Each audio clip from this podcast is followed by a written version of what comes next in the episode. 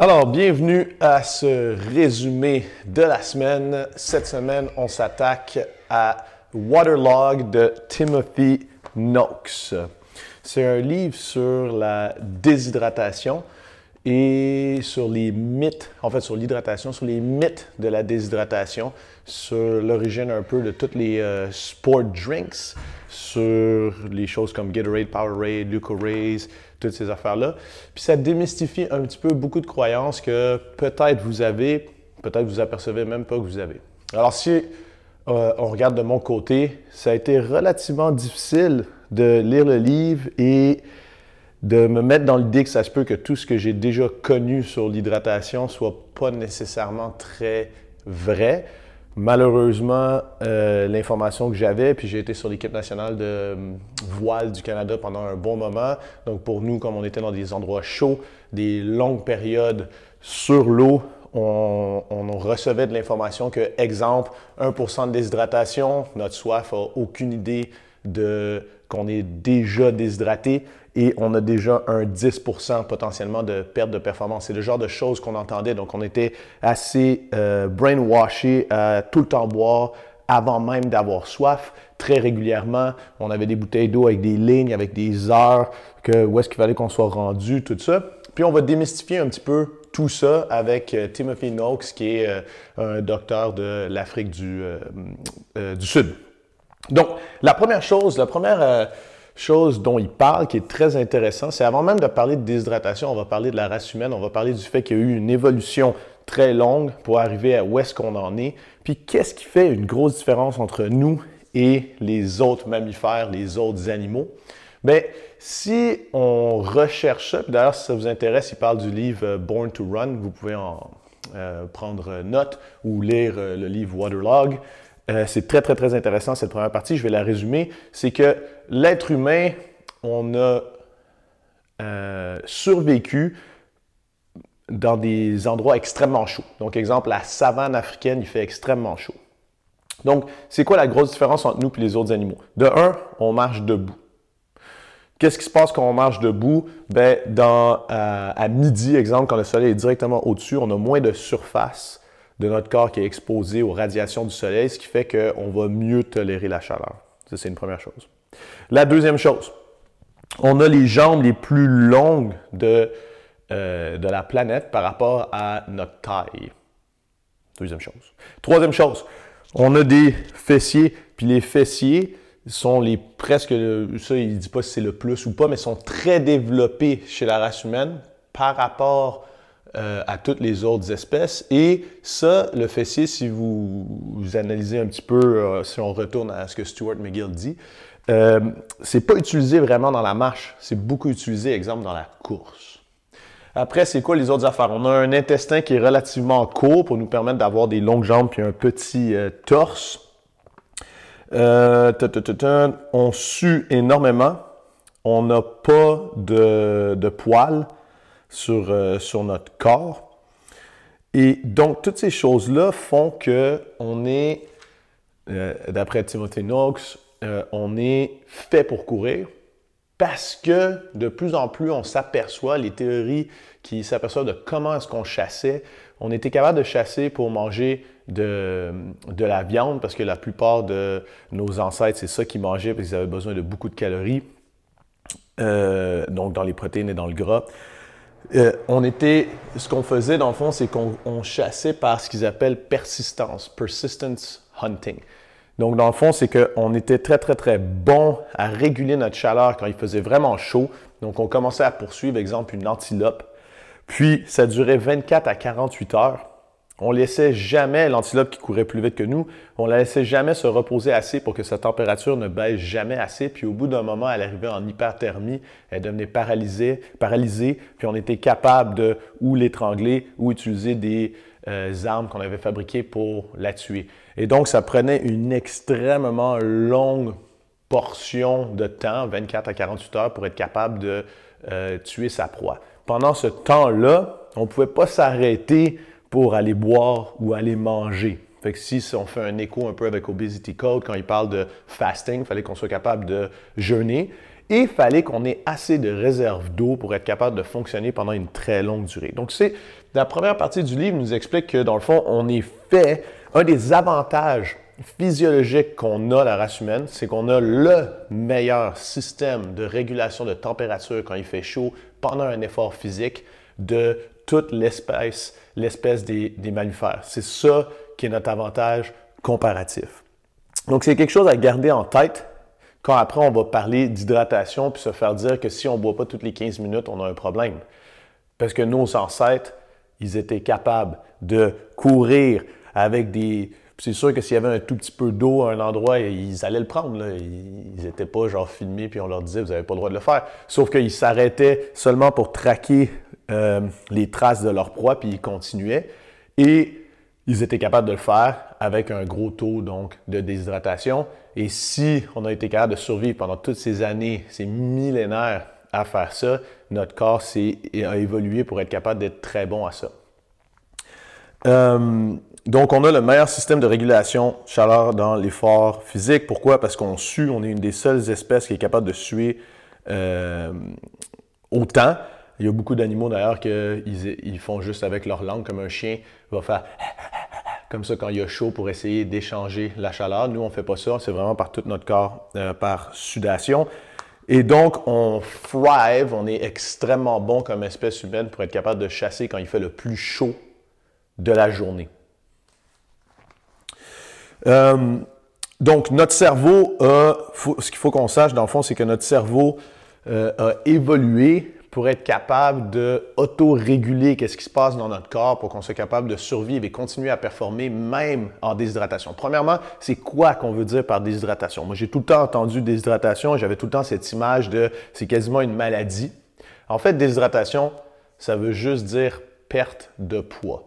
Donc, dans le fond, on a perdu du poids parce qu'on a perdu des fluides pendant une activité physique ou parce qu'on est au soleil puis il fait chaud c'est ça que ça veut dire euh, déshydratation. Quand on dit 1% de déshydratation, on veut dire qu'on a perdu 1% de notre euh, poids corporel. Quand on dit 10% de déshydratation, on a perdu 10% de notre poids corporel. Fait que ça, c'est important à comprendre quand on parle de déshydratation. Après ça, quand on parle de déshydratation, un autre truc qui est très important à savoir, c'est quels sont les symptômes de la déshydratation. Et les symptômes de la déshydratation, euh, Timothy Noakes nous en parle beaucoup. Il y en a juste un, puis c'est d'avoir soif. Quand on est très déshydraté, ils étudient les personnes qui sont perdues dans le désert, qui ont survécu à des choses extraordinaires. La plupart des gens vont mourir après euh, seulement deux jours sans eau. Il y en a qui ont réussi à survivre 6, 7, 8 jours dans le Sahara, par exemple. Euh, ce n'est pas une, chose à essayer, mais en les étudiant, on a remarqué que la seule chose qu'ils avaient, c'est que de plus en plus, la soif devient la euh, pensée omnibulante du cerveau. On pense juste à boire n'importe quel fluide, comme ils disent. Euh, bon, ben, après, les gens finissent par boire leur urine. Ils essayent de euh, tuer des animaux pour en boire le sang. Ils sont omnibulés par juste essayer de boire. Et c'est ça, dans le fond, l'effet, euh, les symptômes de la déshydratation, c'est vraiment la soif. Puis là, on parle de symptômes au niveau extrême. Quelqu'un qui n'a pas bu pendant 2, 3, 4 jours. Ce qui normalement, la plupart des gens ne fonctionneraient plus. Donc, c'est la soif et ça occupe toutes nos pensées. Donc, pensez-y, même chose, quand vous euh, pensez que vous êtes déshydraté, puisqu'on va en parler, on s'est fait brainwasher que le, plus gros danger qu'on a dans l'effort physique, c'est la déshydratation, alors qu'on vient de voir que nos ancêtres étaient capables de fonctionner très, très, très bien. Euh, et donc, on a évolué pour être capable de le faire. Donc, n'importe quelle petite chose qui nous arrive, ah, j'ai un petit peu mal à la tête, ah, j'ai une crampe, ah, j'ai on va penser que c'est la déshydratation. Souvenez-vous, le seul symptôme de la déshydratation, c'est d'avoir soif. Comment est-ce qu'on mesure la déshydratation? On se pèse avant, on se pèse après. C'est la perte de poids reliée à la perte de fluide. Donc, ça ne veut pas dire que ça n'existe pas d'avoir des crampes ou que ça n'existe pas d'avoir mal à la tête, mais ce n'est pas la déshydratation si ce n'est pas associé à avoir soif. Donc, on va continuer. Euh, les meilleurs, après, si on étudie les meilleurs euh, athlètes d'endurance, on se rend compte que si on prend exemple les marathoniens, les gens en Ironman qui font des très très très longues euh, course. Timothy Noakes, il a pas mal étudié les gens qui courent principalement. Fait que c'est sûr que ça va y avoir un biais. Est-ce que c'est exactement la même chose pour quelqu'un qui nage vraiment longtemps? Est-ce que c'est exactement la même chose pour un cycliste? Lui, dit que oui, mais la plupart de ces données viennent des marathons, des gens qui courent très longtemps ou des euh, comrades race en, Afrique du Sud, les, les choses de, 80, 100, 150 km de course. Donc, très, très grands athlètes d'endurance. On remarque que les gens qui gagnent sont ceux qui ont le plus haut taux de déshydratation, donc ceux qui ont perdu le plus de poids. Ceux qui ont la température euh, corporelle, eux, ils prennent par la température rectale euh, la plus élevée, mais qui est en dessous du coup de chaleur. Et dans le fond, c'est ceux qui gagnent. Donc, pourquoi est-ce que ceux qui gagnent sont ceux qui sont le plus déshydratés s'il fallait qu'on évite la déshydratation? Ça amène au fait que, dans le fond, la déshydratation, c'est quelque chose de volontaire par le cerveau, parce que ça lui permet au cerveau, au corps, de maintenir l'équilibre euh, osméotique de notre sang. Donc, en fait, ce qu'on a tout le temps, l'erreur qu'on voit, c'est qu'on a tendance à penser que notre corps, c'est comme un réservoir d'eau. Puis quand il y a moins d'eau, il faut qu'on le re-remplisse. Puis, c'est de là que viennent aussi les études que, comme le corps nous laisse se déshydrater, on va, c'est vrai, avoir un délai dans la sensation de soif par rapport à la déshydratation. Ça veut dire qu'on va commencer à perdre du poids dû à la perte de fluide corporel avant que notre, euh, la sonnette d'alarme de notre corps dise Hey, on a besoin de boire.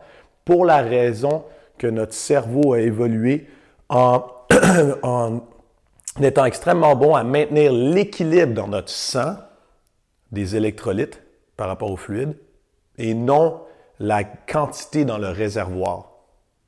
Ce qui veut dire, c'est que notre fluide, nos fluides corporels commencent à baisser et on évacue aussi un petit peu de sel, on évacue plein de choses par la, la, sueur. Et ça, c'est parce que c'est une régulation du cerveau et des reins pour être capable de maintenir l'équilibre qu'il y a dans notre sang.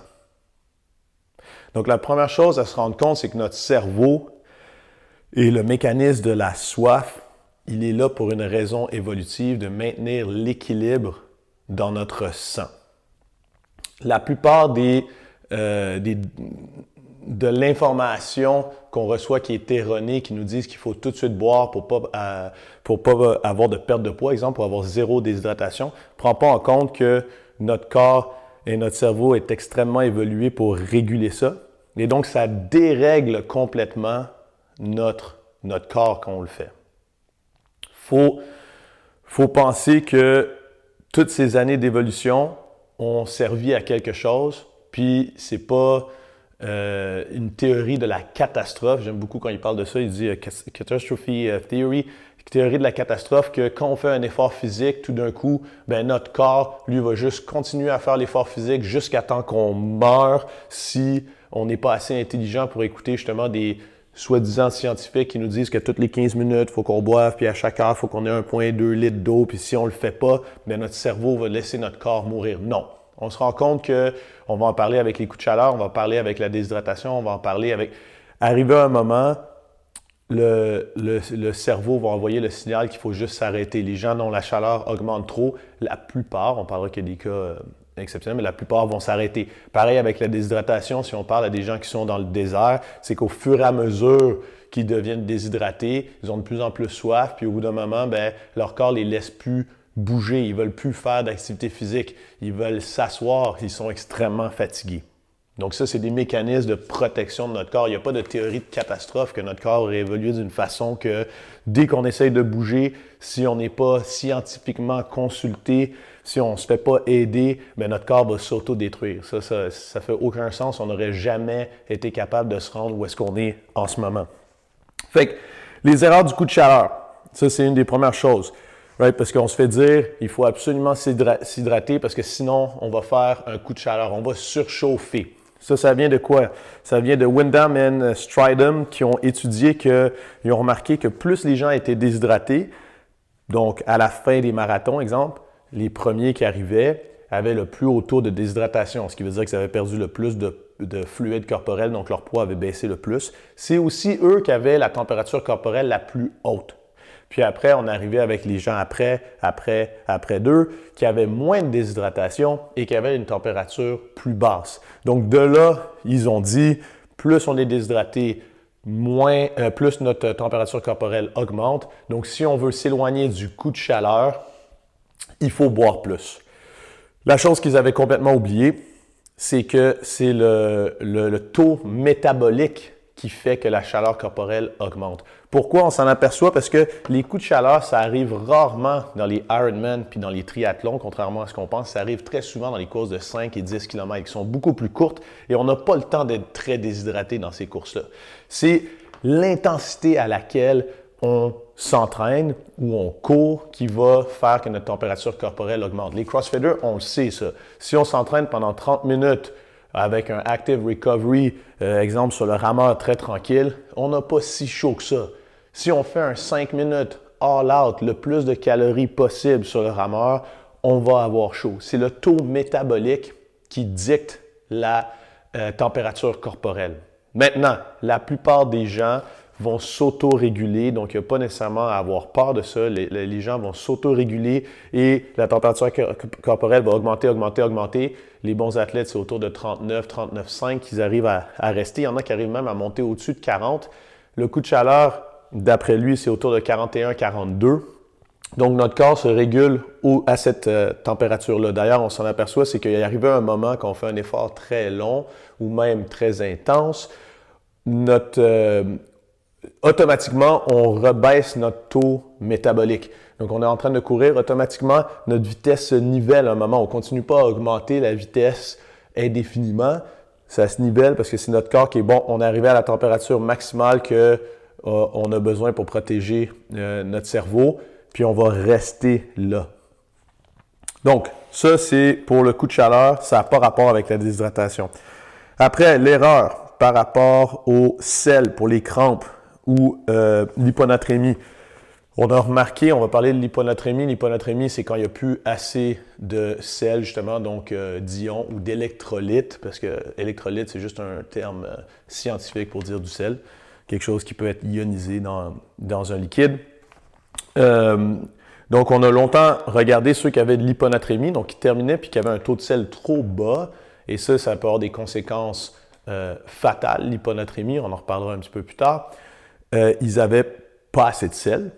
Euh, on a remarqué aussi qu'il y avait des gens qui ont pensé que euh, c'était relié aux crampes. On pensait aussi qu'il y en avait qui avaient de la sudation plus salée que d'autres et donc étaient plus propices à avoir potentiellement des crampes à l'effort ou de l'hyponatrémie. Ça, on s'est rendu compte que ça n'avait aucun rapport. Quand on fait un long effort et qu'on se déshydrate, donc on perd des fluides, la quantité de sel qu'il y a dans notre liquide extracellulaire est de 135 à 145, donc pour une moyenne de 140 millimoles par litre. Dans notre sudation, c'est tout le temps très en delà de ça, la, quantité de sel qu'il y a. Donc, exemple, 45 millimoles par euh, litre. On verra que ça, c'est modulable de toute façon. Euh, donc, on perd moins de sel qu'il y en a, puis on perd beaucoup de fluide. Donc, notre concentration de sel continue à augmenter, plus on se déshydrate, plus la concentration de sel augmente. Donc ça, c'est la première chose. Donc on ne peut pas manquer de sel si on se déshydrate. La deuxième chose, c'est que maintenant on sait aussi qu'il y a des réserves euh, de sel qu'on peut, euh, peut utiliser. Et la troisième chose, c'est on remarque que dans dans nos pays où est-ce qu'on ne restreint pas le sel, on a tous une consommation de sel beaucoup plus élevée que ce qu'on aurait vraiment besoin on remarque qu'on aurait besoin entre, mettons, 3 grammes à potentiellement 5 grammes de sel par jour si on est très actif. Il y en a qui peuvent même aller à 10 grammes, mais la moyenne des gens prennent 15 à 30 grammes par jour. Donc, si on fait juste se laisser euh, au goût, donc on ne se restreint pas, qu'on a le goût de salé, on en prend, puis on sait aussi qu'il y a des réserves qu'on peut faire dans notre euh, corps. Fait que si pendant deux semaines, trois semaines, quatre semaines, on n'a pas de sel, c'est pas la fin du monde. Il y en a dans beaucoup d'aliments, il y en a dans les viandes, il y en a dans tous les aliments préparés. C'est à peu près, d'après Timothy Noakes, impossible d'être en déficience de sel. Après ça, même chose, j'ai remarqué que les crampes n'avaient aucun rapport avec ça. C'est plus une fatigue neurologique euh, qu'il y aurait avec euh, les crampes. Donc, le sel, il n'y a pas besoin de rajouter de sel Il n'y a pas besoin donc de se forcer à en prendre. On peut en prendre au goût. Si on a le goût de sel, on en prend. Euh, notre corps va s'auto-réguler avec ça. L'autre truc qu'ils se sont aperçus aussi, c'est que ceux qui suent et qui ont beaucoup de sel dans leur sudation ou quand on analyse l'urine, s'il y a beaucoup de sel dans, euh, dans l'urine, c'est le corps qui extracte, donc qui enlève le surplus de sel. Ça veut juste dire qu'on a une diète riche en sel, puis on en a trop. Ils s'aperçoivent que moins on a de sel, moins on va en avoir dans notre, euh, dans notre sudation. Encore une fois, il faut faire confiance à notre cerveau puis nos reins qui sont tout le temps en train de calculer pour pouvoir garder notre corps à l'homéostasie, garder notre sang à l'homéostasie. L'autre erreur aussi, c'était de regarder, ça on me l'a tout le temps dit quand j'étais euh, en voile, regarder la couleur de notre urine. Il faut absolument avoir une urine claire. Si on a une urine trop concentrée, ça veut dire qu'on est potentiellement déshydraté. Ça aussi, c'est une grosse erreur. Parce qu'on va le voir, il y a des hormones qui règlent la quantité d'urine qu'on fait. Et l'urine n'a aucun rapport avec ce qui se passe dans notre sang. Donc, c'est pas parce que notre urine est claire ou notre urine est très concentrée que notre équilibre euh, au niveau d'électrolytes et fluides dans le sang est nécessairement bon. Fait qu'il faut pas se fier à l'urine. Ça, c'est ça a rapport avec ce que notre cerveau et nos reins interprètent à ce moment-là. Ça n'a pas rapport avec le vrai équilibre qu'il y a dans euh, le sang. Par exemple, quand les gens souffrent d'hyponatrémie, assez souvent, ils ont une intoxication, pas assez souvent, c'est une intoxication à l'eau. Il y a trop de fluide qui dilue les électrolytes dans leur corps. Mais pour pouvoir se rendre en hyponatrémie, il y a trois euh, facteurs. D'un, il faut boire beaucoup trop. Donc, on va parler des dangers de, de ça. Il faut boire beaucoup trop.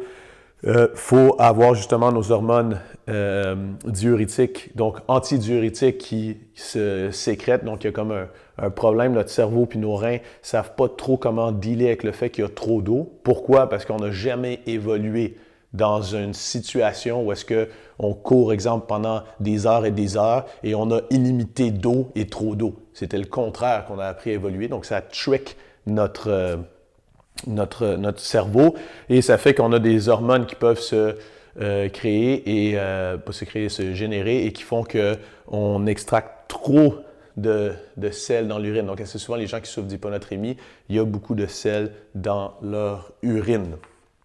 OK, après ça. Donc, après, il y a eu beaucoup d'études pour essayer de, de, prouver ou de pousser la théorie de la catastrophe. Puis ça, bon, ben, ça a été les produits comme Gatorade. À partir des, avant les années 1970, si on regarde toutes les recommandations qu'il y avait au niveau du marathon, c'était de quasiment ne pas boire ou boire le moins possible pendant le marathon parce que c'était comme ça qu'on maximisait la performance et c'est comme ça que tous les records ont été faits avant 1970. Arrivé 1970, il y a un produit qui est le Gatorade et qui va essayer de nous dire qu'on avait tous tort, la théorie de la catastrophe, que notre corps ne sait pas comment se réguler, que la déshydratation est la chose la plus dangereuse. Et la plupart des études, si vous les lisez, de M. Euh, Cades, C-A-D-E-S, euh, C-A-D-E, qui est l'inventeur du Gatorade, qui dans le fond est de l'eau avec du sel, avec un peu de glucose, puis un petit peu de citron, euh, où est-ce qu'il essayait de créer quelque chose qui allait aider euh, les joueurs de, l'Université de Floride, les Gators, euh, à mieux performer. L'histoire dit qu'ils ont mieux performé, mais l'histoire dit aussi qu'ils avaient le meilleur quarterback à ce moment-là, donc c'est dur de savoir si c'est le Gatorade ou le quarterback. Euh, toutes les études, dans le fond, prouvent, donc ils vont faire une série d'études où est-ce qu'il y a des gens qui ne boivent pas, des gens qui prennent de l'eau et des gens qui prennent du Gatorade. Soit dans passant, qui était la première formule du Gatorade qui avait beaucoup moins de glucides que maintenant. Euh, et tout ce que ça prouve, dans le fond, c'est qu'il n'y a eu aucun coup de chaleur, aucun problème relié euh, à la chaleur ou la déshydratation dans toutes les études, dans tous les groupes tests qui ne buvaient pas. Donc, en fait, ça prouve le contraire. Ça prouve que ben, si on court 7000 et moins, il n'y a pas besoin de boire, que les crampes ou les coups de chaleur n'ont aucun rapport avec euh, l'hydratation. Ça a rapport avec d'autres choses que des pratiques de football très intenses de deux heures en plein soleil en Floride, on est correct de ne pas boire ou de boire. Le seul truc que ça arrive à prouver, c'est qu'un peu plus de glucose, si on est euh, adapté à pouvoir métaboliser bien le glucose, donc si on n'est pas en keto, exemple, euh, ça aide. Donc, avoir du glucose, ça aide à ingérer l'eau un peu plus rapidement et ça aide à avoir des meilleures performances dans les efforts qui sont longs. Donc, à partir de 1970, tout d'un coup, on a cette affaire qui est supposée être révolutionnaire, qui est le Gatorade. Qu'est-ce qui se passe? On fait plein d'études pour essayer de pousser le produit, pour dire que c'est scientifique, que c'est la meilleure chose. Et à partir de 1970, tous les marathons commencent à avoir des cas euh, spéciaux de personnes qui tombent à l'arrivée, de personnes qui n'arrivent pas à finir. Et on pense tout de suite, bien sûr, que c'est la déshydratation, mais quand on regarde, c'est de l'hyponatrémie. Pourquoi? Parce que tout d'un coup, on commence à mettre des points d'eau à tous les kilomètres ou tous les points 5 kilomètres, ce qui fait que c'est pas dangereux pour l'élite, parce que l'élite ne va pas s'arrêter à chaque point d'eau parce qu'ils ne veulent pas perdre de temps. L'élite, d'ailleurs, n'a jamais suivi les recommandations qu'il euh, y a eu pour l'hydratation de boire euh, à chaque point d'eau, ce qui fait à peu près 1,2 à 1,7 litres à l'heure, ce qui est complètement fou. Mais euh, ils ne l'ont jamais fait parce que dans tous les tests, les litres, quand ils se mettent, quand ils sont forcés à boire, euh, il y a beaucoup d'eau qui reste inabsorbée dans nos intestins, ils se sentent mal et ils n'arrivent pas à pousser. Donc, c'est beaucoup plus dangereux. Et en plus, ils finissent en deux heures, donc il n'y a pas le temps de boire tant que ça. C'est beaucoup plus dangereux pour ceux qui font des marathons et qui vont prendre 4 heures, 5 heures, 6 heures. Les plus lents, c'est autour de 8 heures. Et qui vont avoir le temps de s'hydrater beaucoup trop.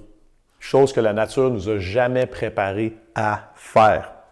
Donc, à partir de 1970, les cas d'hyponatrémie ont augmenté. Il y a eu beaucoup de morts, beaucoup de gens qui sont morts pendant les marathons euh, ou les triathlons. Le pire, triathlon, les cas d'hyponatrémie, il y en a déjà eu jusqu'à 400 exemples dans une euh, épreuve. C'était le triathlon sponsorisé par Gatorade de Hawaï.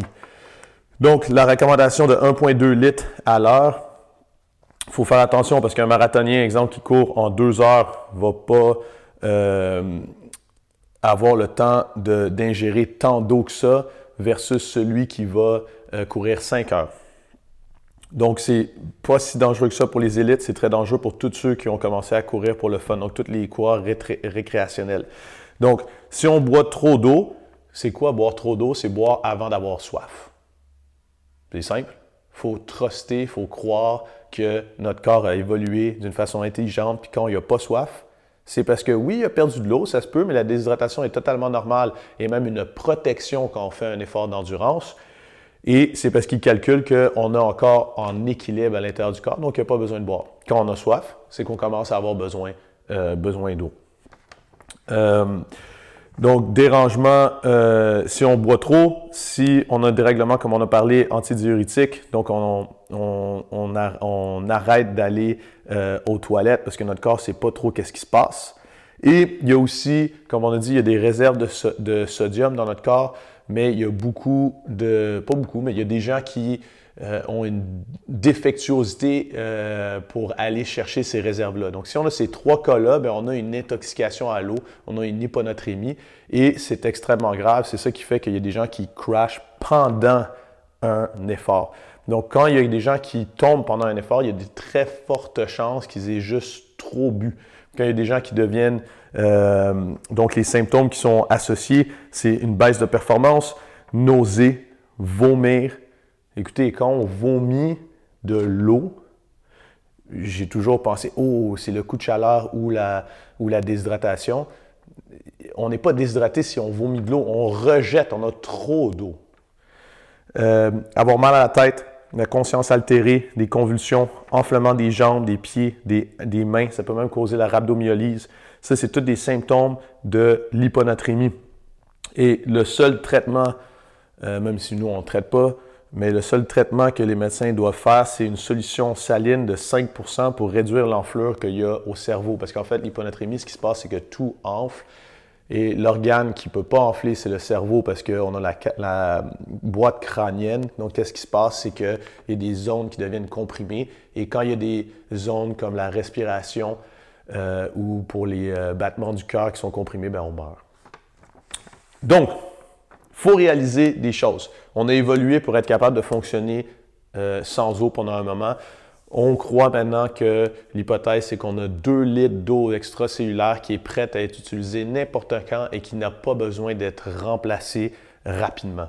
Donc, ça veut dire 2 litres, c'est 2 kilos, c'est quasiment 5 livres, c'est 4 livres et demi qu'on peut perdre comme ça, tout de suite, sans avoir besoin de le remplacer. Il ne faudrait pas le remplacer parce que notre corps a évolué pour ne pas avoir à le remplacer.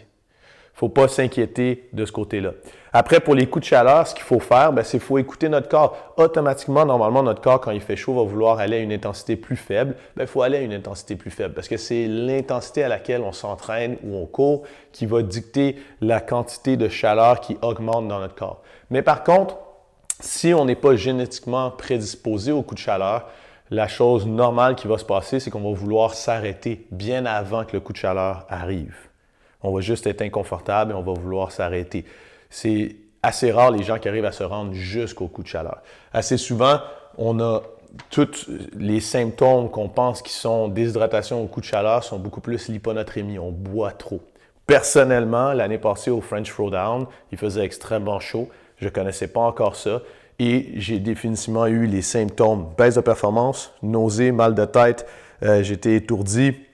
Ma conscience était un peu altérée dans le 10 km et je pensais que j'étais déshydraté. Et en fait, en y repensant, j'ai beaucoup trop bu. J'ai beaucoup trop bu avant, j'ai beaucoup trop bu juste au début, et j'ai quasiment fait l'erreur de trop boire à la fin, mais heureusement, j'ai décidé juste, je pensais que j'avais potentiellement un coup de chaleur, juste aller m'isoler dans l'auto, mettre de l'air climatisé. Et mon corps a bien réagi. Euh, je pense que j'ai dû euh, aller aux toilettes pour euh, pisser 4 litres d'eau pendant les, les, prochaines heures. Mais j'ai été chanceux parce que l'erreur et la non-connaissance de ce qu'est l'hyponatrémie peut causer des gros problèmes parce qu'on a été éduqué par erreur. C'était une erreur, dans le fond, que ces symptômes-là de baisse de performance, nausée, euh, vomir, mal à la tête, conscience altérée, euh, enflement des jambes, tout ça, c'était de la déshydratation du coup de chaleur. Donc, il faudrait boire plus parce que c'est ça qui va nous réhydrater et qui va euh, baisser notre température, alors que ça n'a aucun rapport. Après, il parle un peu de ce qui se passe quand quelqu'un finit son marathon, exemple, ou finit son workout, puis tombe. Ça, dans le fond, c'est euh, associé à l'effort physique. C'est une, euh, en français, hypotension posturale. C'est que quand on fait de l'effort physique, si on court, on est en train de courir, nos mollets agissent un peu comme un deuxième cœur, ça pompe le sang. Euh, si on a un petit dérèglement à la fin, dans le fond, on fait une hypotension. Et ça, quand on tombe à la fin d'un effort, on avait tendance à penser déshydratation, quoi que ce soit. Non, quand on tombe à la fin d'un effort, il y a de très fortes chances, encore une fois, on n'est pas, pose pas de diagnostic, mais il y a de très fortes chances, euh, d'après M. Tim Noakes, que ce soit relié justement à une hypotension euh, posturale, due à l'effort physique. Et tout ce qu'il faut faire, c'est s'allonger, puis ça va revenir dans l'ordre euh, facilement. On avait, ça n'a aucun rapport avec la déshydratation, on serait tombé avant. Ça n'a aucun rapport avec l'hyponatrémie, on serait sûrement tombé avant.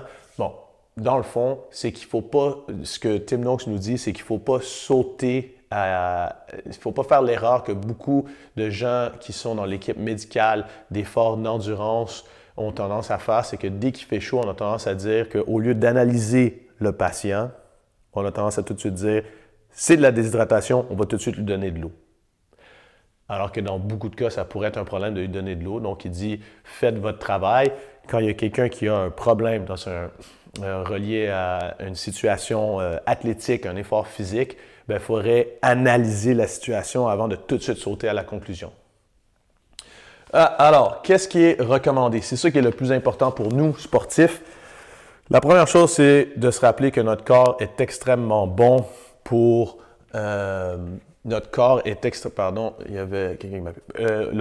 notre corps est extrêmement bon pour gérer la déshydratation et la déshydratation est volontaire pour notre corps et normale.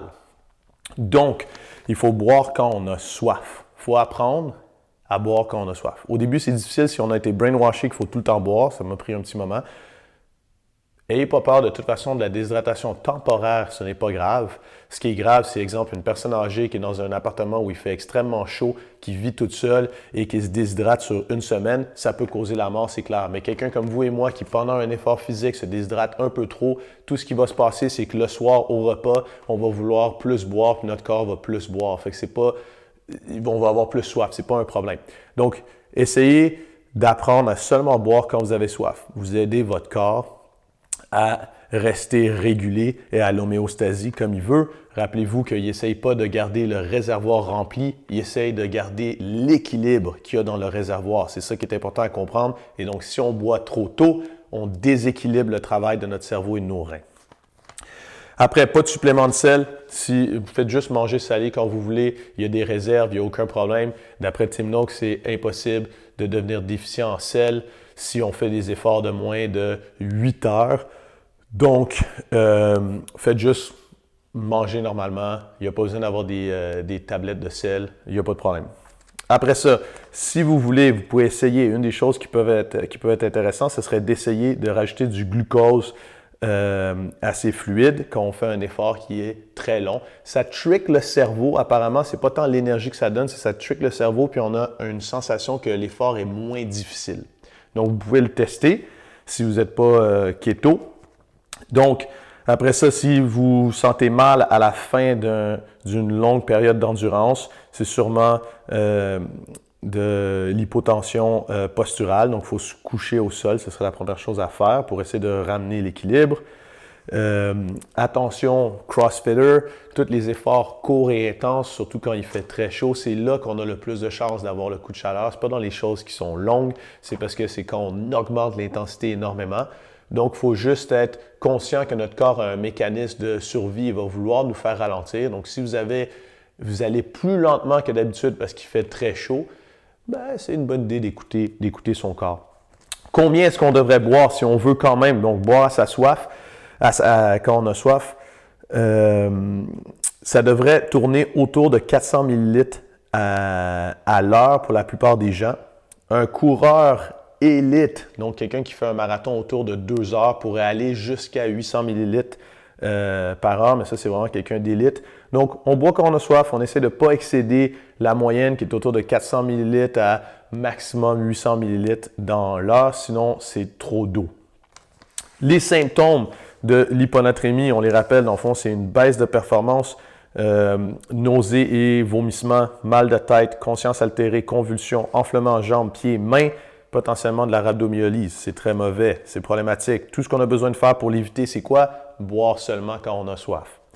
Les symptômes non associés à la déshydratation ou euh, l'hyponatrémie, évanouissement ou étourdissement, crampes musculaires, problèmes respiratoires et la couleur de notre urine. Ça, c'est des choses qui n'ont pas rapport avec la déshydratation ou l'hyponatrémie. Pourquoi est-ce qu'on le dit? Dans le fond, ça ne sert à rien nécessairement de boire quand ça, ça arrive pour le régler, il faut essayer de trouver les autres raisons. Les crampes, on pense que c'est vraiment juste une fatigue neurologique. peut-être faut qu'on regarde le volume de notre entraînement. Peut-être faut qu'on regarde cette préparation-là. Peut-être qu'on a augmenté trop rapidement. Peut-être c'était une question de stress. En tout cas, il faut regarder quelque chose d'autre. Euh, la fatigue, euh, coup de chaleur, ton corps risque de s'arrêter avant qu'il soit trop tard. Donc, il faut juste écouter son corps. Si on fait des liens entre Good to Go de Christy euh, Ashwenden, euh, Waterlog de Timothy Noakes et Obesity Code de euh, Dr. Jason Fung. Il y a pas mal un trend. Si on veut devenir un très bon athlète, il va falloir qu'on commence à s'apercevoir que notre cerveau est extrêmement bon à calculer exactement ce dont on a besoin. Donc, c'est sûr qu'on a besoin de guidelines. On est des êtres humains, on aime mesurer les choses. Mais il ne faut pas devenir trop fou à mesurer les choses. Il faut penser que notre meilleure arme, c'est de laisser notre cerveau travailler conjointement avec notre corps et il va nous donner les bonnes informations. Donc, il faut apprendre à écouter son intuition, il faut apprendre à, c'est ça un peu pour moi, écouter son corps. C'est que si on a l'impression que ça va pas bien aujourd'hui, il faut aller un peu plus lentement, il y a des bonnes raisons. Si on a l'impression qu'on n'a pas soif, même si on se dit Ah ouais, mais j'ai lu dans un livre qu'il faut boire toutes les 15 minutes, il y a des bonnes chances que c'est parce que notre corps n'a pas besoin. La théorie de la catastrophe n'existe pas. La théorie de la catastrophe qui veut dire que si euh, on a besoin de scientifiques pour nous dire quoi faire, combien dormir, combien manger, combien boire, euh, quand accélérer, quand ralentir, il y a des bonnes chances que c'est parce qu'on est rendu complètement déconnecté de toute l'évolution, tout ce qu'on a appris avec l'évolution avec notre cerveau, et donc on ne pourra pas faire les meilleures performances. Ce que je pense, moi, quand je pense à ça, dans le fond, ça me fait penser au film de Rocky quand il s'entraîne euh, pour essayer de battre le russe, puis le russe est plugué à toutes les machines électroniques. Ça, c'est ça qu'on essaye de faire Alors que Rocky est tout seul dans la terre en train de courir jusqu'à temps qu'il soit plus capable, puis de faire des sit-ups, puis de frapper dans un morceau de viande. L'entraînement intuitif versus l'entraînement qui est juste, juste scientifique. Il y a de la place pour les scientifiques, mais il ne faut pas que ça prenne toute la place. Il faut retirer le pendule un peu vers l'autre côté. Je pense que, euh, et moi le premier, on a tous été un peu trop loin vers faut que ce soit prouvé scientifiquement, faut qu'il y ait une raison, et puis faut qu'il y ait une étude qui montre ça. Ben, les êtres humains ont tout le temps fait des, choses extraordinaires bien avant tout ça. Et maintenant, c'est le temps de se reconnecter un petit peu à ceci. Fait qu'utiliser la science, absolument, mais il faut aussi utiliser l'intuition qui est dans le fond, qu'est-ce que notre cerveau sait faire sans qu'on sache exactement comment. Bon entraînement.